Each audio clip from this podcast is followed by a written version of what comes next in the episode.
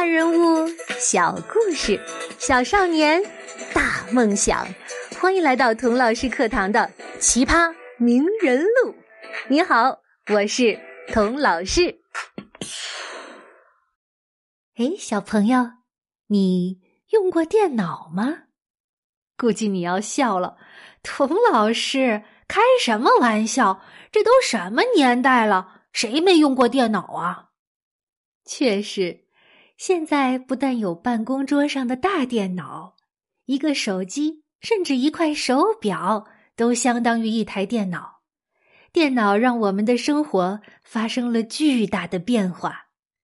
电脑天天用，但是你知道它是怎么来的吗？电脑的老祖宗可能可以追溯到东汉时期发明的算盘。一八零一年的时候，法国人发明了一种打孔卡片控制的织布机。他们通过在长长的卡片上打孔，用这些孔啊来控制不同颜色和方向的纺锤，织出不同的花样来。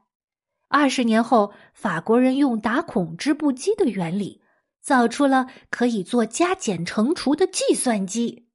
一八九零年。美国政府进行人口普查，哎，就是挨家挨户的统计。美国当时一共有多少人？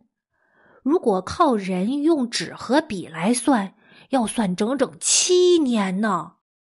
可是，一个叫赫勒里斯的科学家做了一部用电的打孔计算机，只用了三年时间就统计完了，很厉害吧？但是这些机器都没有记忆和储存的功能，算完就完了，记不住事儿哈，所以还不能称为电脑。世界上第一台电脑是一九四六年美国宾夕法尼亚大学的毛奇雷和艾克特设计制造的，用了一万八千八百个真空管，重三十吨。相当于三头非洲大象那么重呢，占地一百三十八平方米，比一个三房两厅的公寓还大。这么大的电脑肯定很厉害吧？其实啊，比你爸爸妈妈的手机差远了。而且真空管有点像灯泡，很容易烧，一烧电脑就死机了。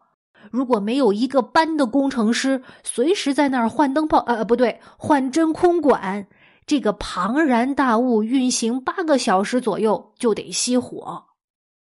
但是电子工业的技术突飞猛进，电脑也越变越小，从巨型电脑到中型、小型、迷你电脑，但是速度呢却越变越快了。不过。那时的迷你电脑，哎，一点儿都不迷你，像个大衣柜。而且一台电脑啊，要十万甚至数百万美元，只有政府、军队、大机构才买得起。小朋友现在想到电脑，估计第一个反应是电脑游戏，哈哈。但是那时啊，人们一想到电脑，首先想到的是情报、密码。战争，因为早期的计算机技术主要是军队在开发运用，老百姓不但不懂，而且还觉得有点神秘，甚至可怕。一直到了一九七五年，有一个叫阿尔泰八八零零的微型计算机，就是我们说的微机，诞生了。这是历史上第一台普通老百姓买得起、用得了的台式电脑，但是阿尔泰八八零零看起来就是一个有很多小红灯和一排小开关的小盒子，这怎么用啊？嘿，确实不好用，也没有太多的功能，所以当时呢，只有电脑发烧友才感兴趣。这些电脑发烧友。就包括后来微软的创始人比尔·盖茨，当然还有乔布斯和沃兹。沃兹这个技术天才，马上看到阿尔泰八八零零的缺点：没有键盘，也没有显示器，不好用。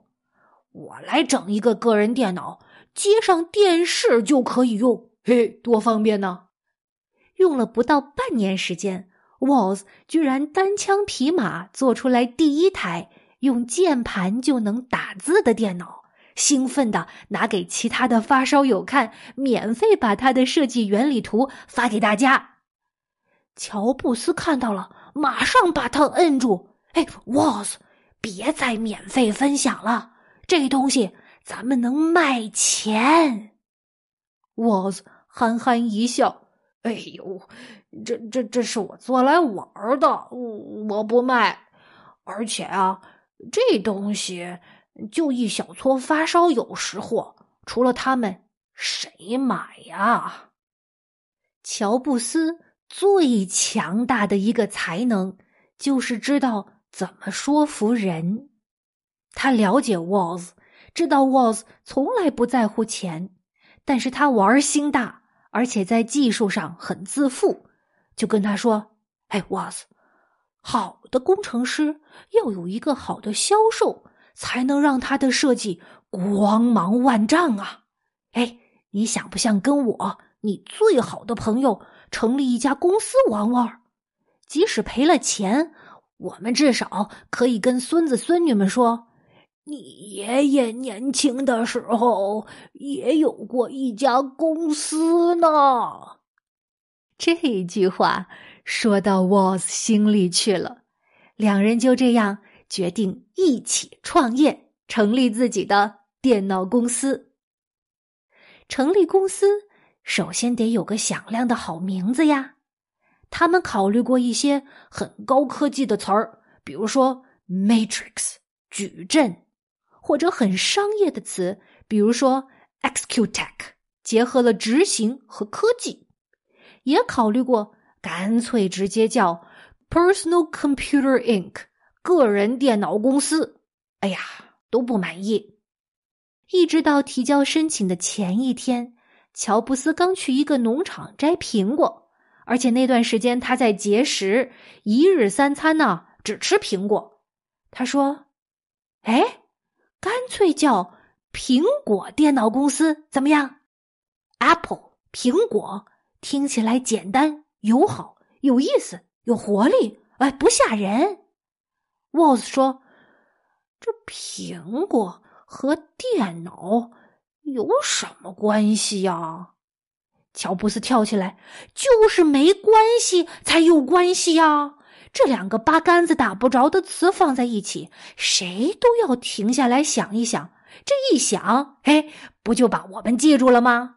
而且你看，苹果多么可爱呀，削弱了电脑这种冷冰冰的词，这就叫返璞归真。你知不知道？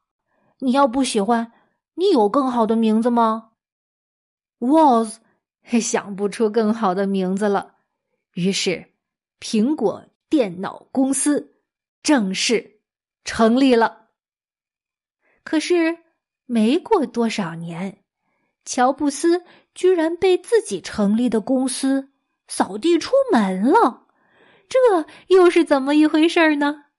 我们下一集再接着说最糟糕的好老板乔布斯的故事。